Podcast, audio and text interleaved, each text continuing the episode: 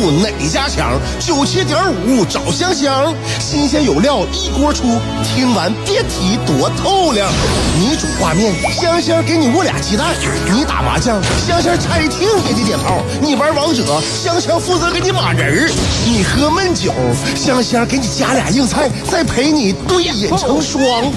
没错，娱乐香饽饽就是这么贴心，就是这么带感，就是这么下饭呐！十年的欢声笑语，十年的与你相伴，梦想成为经营快乐的百年老店。古人有诗赞之曰：“娱乐香饽饽，越听越雨左。”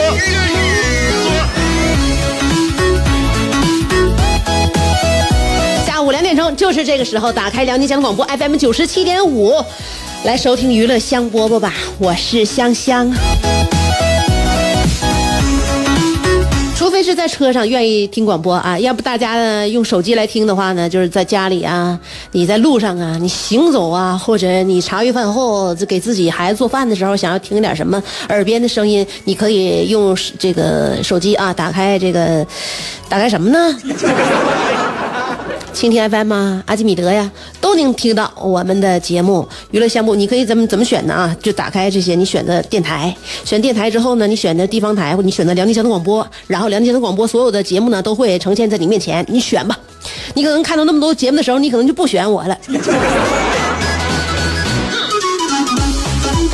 当然，那你就都听一遍，都听一遍，你最后呢把这个落脚点落在娱乐香饽饽这个节目上，并且锁定，那么这这这个结局就是必然的。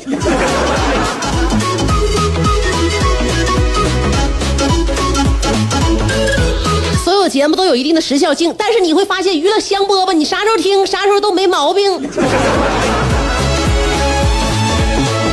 哎呀，夏天呐，马上就要来到啊，这个感觉呢，真是越来越好啊。夏天呢，眼瞅要来的时候呢，我们就会非常畅想每一年的夏天呐，就是感觉曾经以往啊，在夏天我们所这享受过的那些夏日快乐时光，是吧？夜晚撸串啊，也这个晨起跑步啊，呃，接受这个夏天的凉爽的这个徐徐的微风吹在脸上的时候，那种清爽呢，那是春夏的春天、冬天和秋天是无法感受到的啊。然后呢，夏天可以感受热浪，在热浪当中踏海。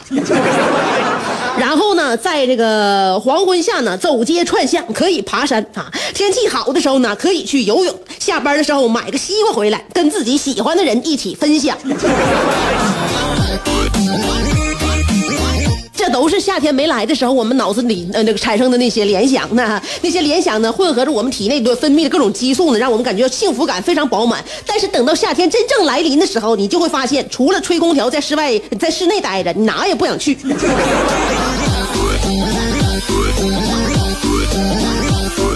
所以呢，每个人呢，就是我感觉啊，他在重想，就是就就是就是在这个幻想啊，在憧憧憬啊，在憧憬自己没有的这个东西，或者即将到手的这个东西的时候呢，是最幸福的。一旦到手，一一旦得手啊，你就会发现呢，就是其实没有那个你想象当中那么美好，对吧？所以夏天，夏天来之前，像我说了，你来之前你觉得夏天非常非常的美妙，你夏天来了之后，你就发现还是还是手机好玩。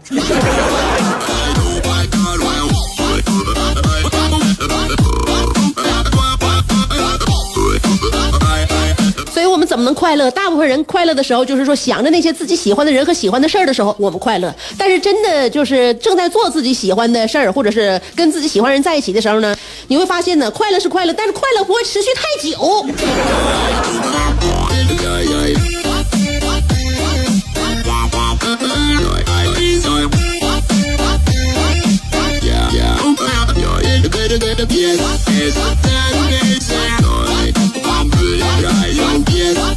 你看啊，我跟我老公，我跟我老公在一起呢，就是快乐呢，就是说我说哈，就快乐持续的不会太久呢。我指的是那种就是非常精彩，然后感觉自己内心的砰砰直跳那种感觉，你不会持续太久。如果你那样持续很久的话呢，你你你心脏也受不了啊，你身体也不好。所以呢，慢慢的平静，在平静当中感受呢，在穿穿插在岁月里面的那些点零星点点的快乐，我觉得也挺好的。你不能一直嗨，一直嗨的话呢，对我们心脏呢造成太大的负荷。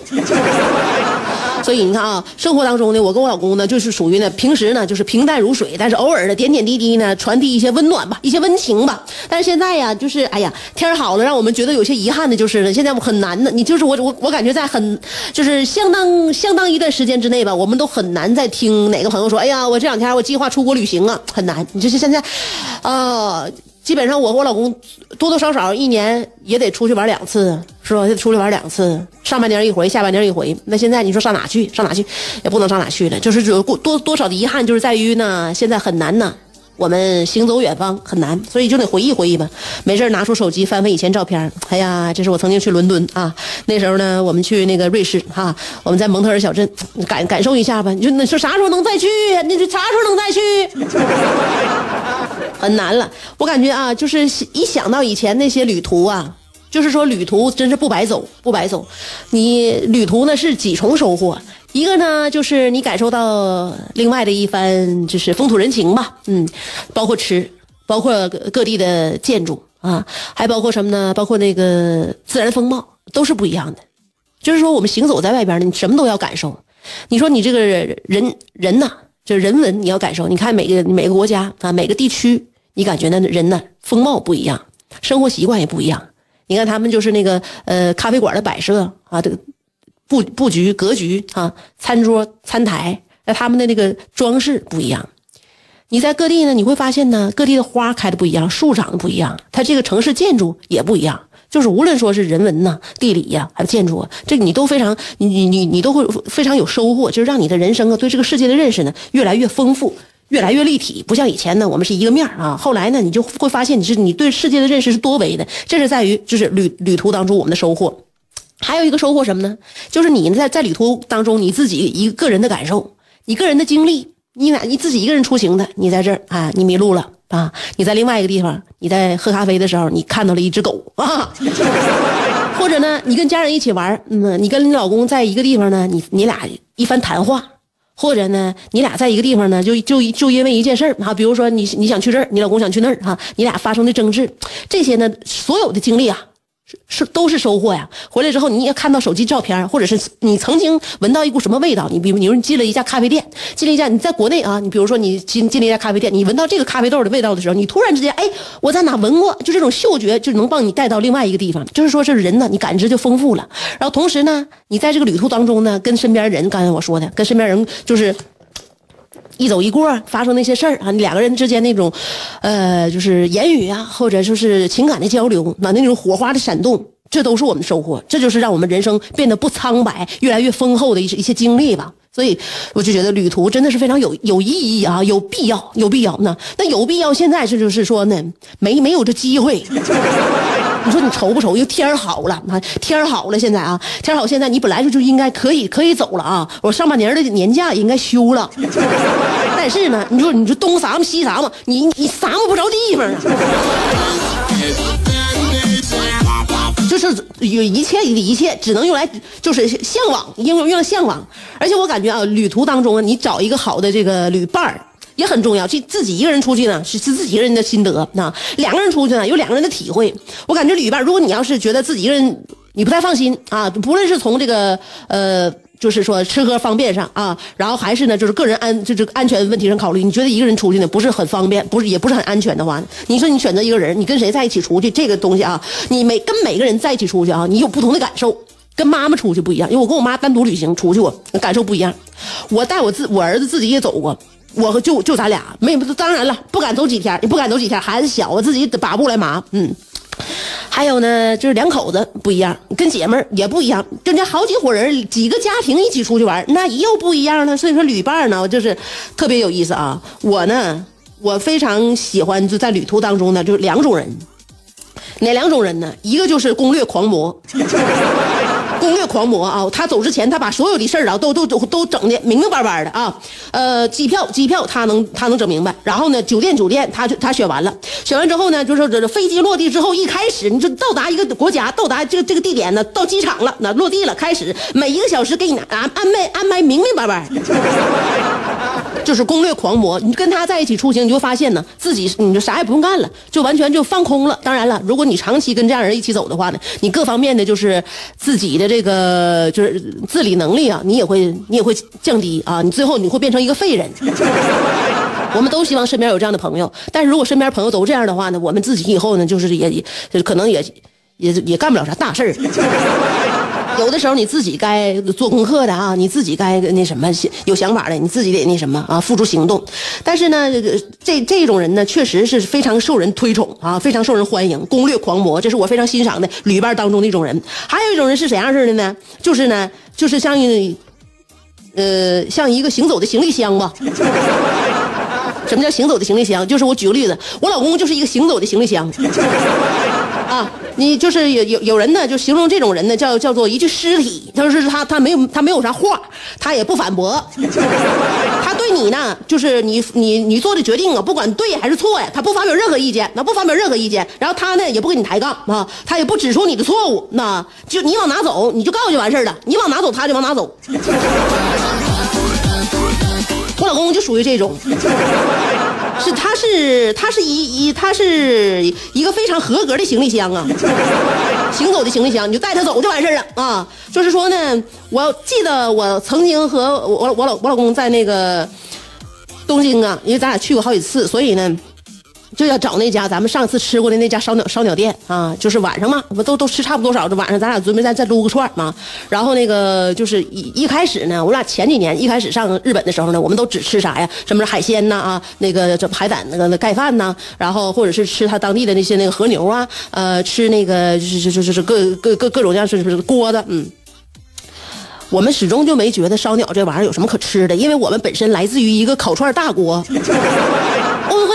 我们啥样烤串没吃过？你说你说啥烤串没吃过吧？你上日本呢，我们能吃烤串吗？是不是？这烧鸟，我们就一一开始第一次去就没怎么吃。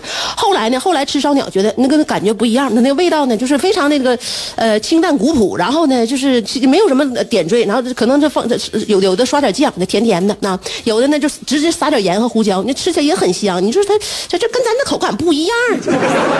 吃着吃着你会发现呢啊，它这玩意儿啊，你虽然说呢啊吃的就是说的就不像咱们的。就是香的满嘴流油，但是说啥呢？就是挺下酒，下酒挺下酒。然后我我爱吃他的烤那什么呢？烤那个就是小鸡肝啊，我爱吃烤那那那个玩意儿啊。然后呢，还烤那些些那个小小小小小鸡串啊，小鸡串里面大葱我也爱吃。后来吃着吃着，你就觉得啊，每次去日本呢不吃一顿这烧鸟的话呢，感觉也少点啥，也少点啥。可能有有的时候呢，晚上了，不如我们。消化差不多少了啊，晚上再想来一顿，所以在酒店旁边呢就找一家烧鸟店。但是呢，我们曾经以前吃过一家，就特别好吃。我们感觉呢啊，就是呢每一次吃呢啊，吃完了之后呢，就就很还很怀念曾经我们吃过的，就是就这一家。然后那一天吧，因为我我我对我我对这个方向啊，我还有一定判别啊。我老公也行，但是就所以基本上他就跟我走就完事了，咱俩这基本上能达成一致。但就那一天。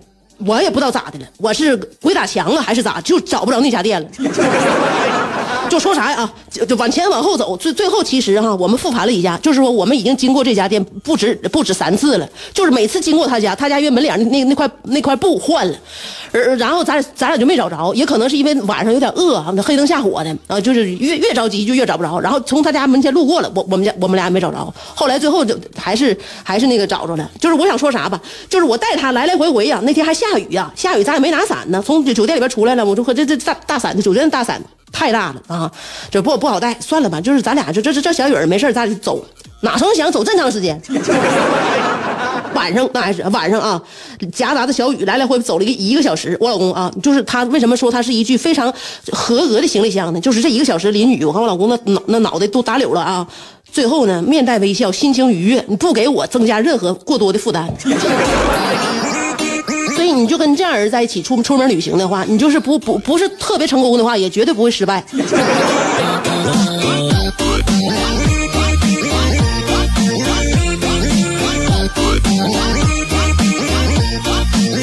对，你看这身边就是有合格的，有旅伴你说合格旅伴这问题现在不是旅不旅伴的问题，这是出不出不去。你是不是还在被这三个问题困扰？我是谁？我在哪儿？怎么还不开饭？你是不是还在纠结生活？是应该吃七分饱，然后发展德智体美劳，还是应该酒足饭饱，然后吃鸡守塔乐逍遥？别再纠结了，生活本就是一袭华美的长袍，就算你按耐不住那日渐肥沃的裤腰，也必须收腹提臀，穿出线条，独领风骚。别再往保温杯里泡枸杞，快摘下你的面具，打消你的顾虑，和香香一起神雕侠侣。当你不快乐的时候，提香香，提香香，好使，好使。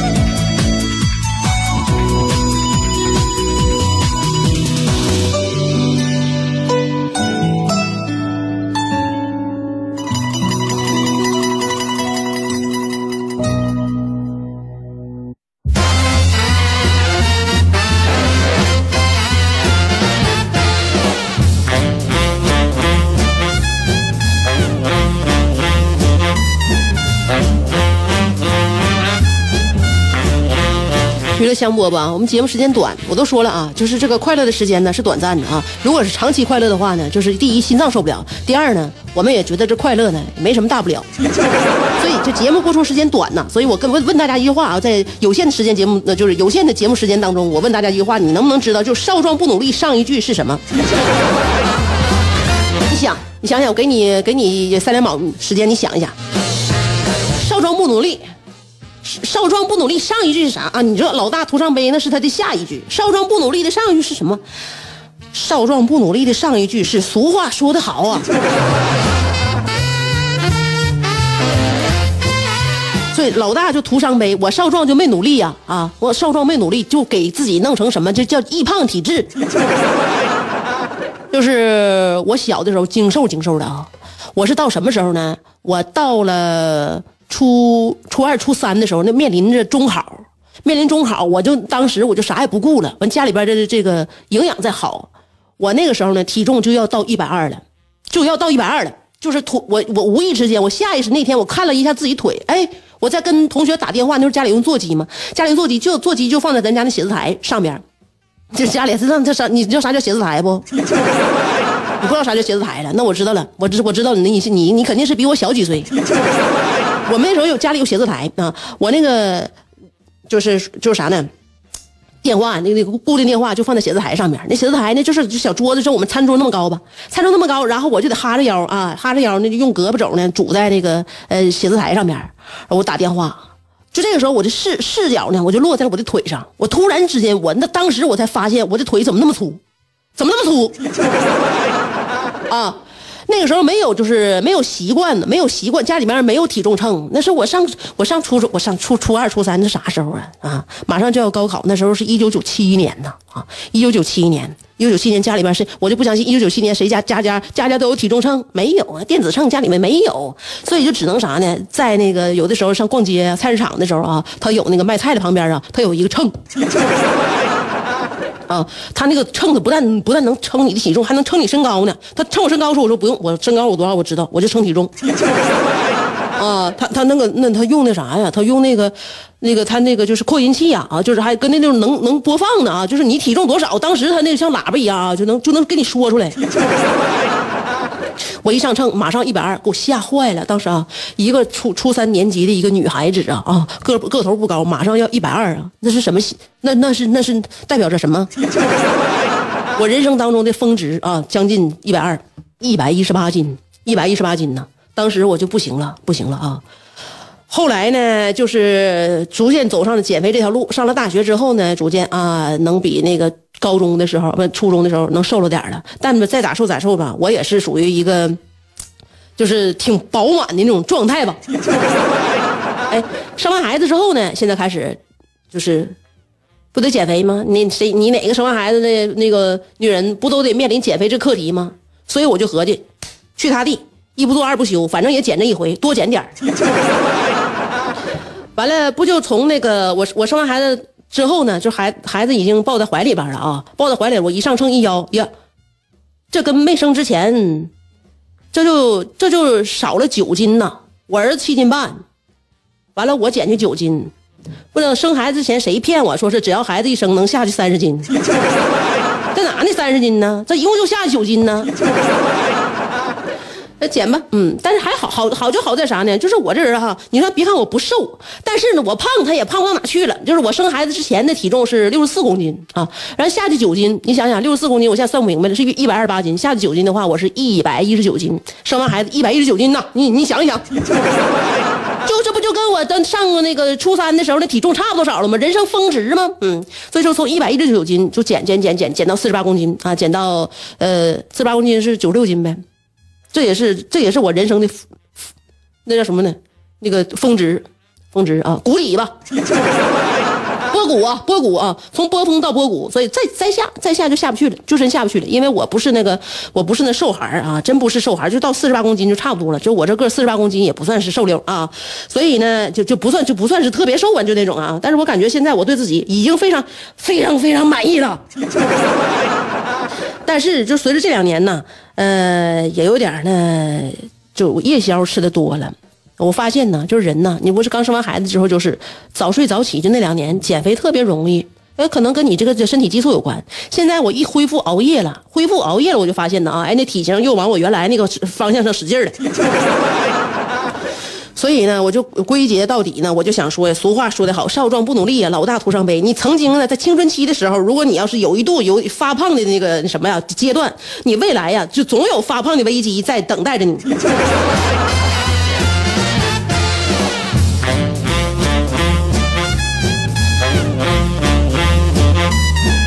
我刚才我想，我其实我想说一下，我这关于那个我私教的问题。但我一下，我关于说我这个回回顾我往以往的体型回顾多了，一下干到了现在这个时间，所以就该放歌了。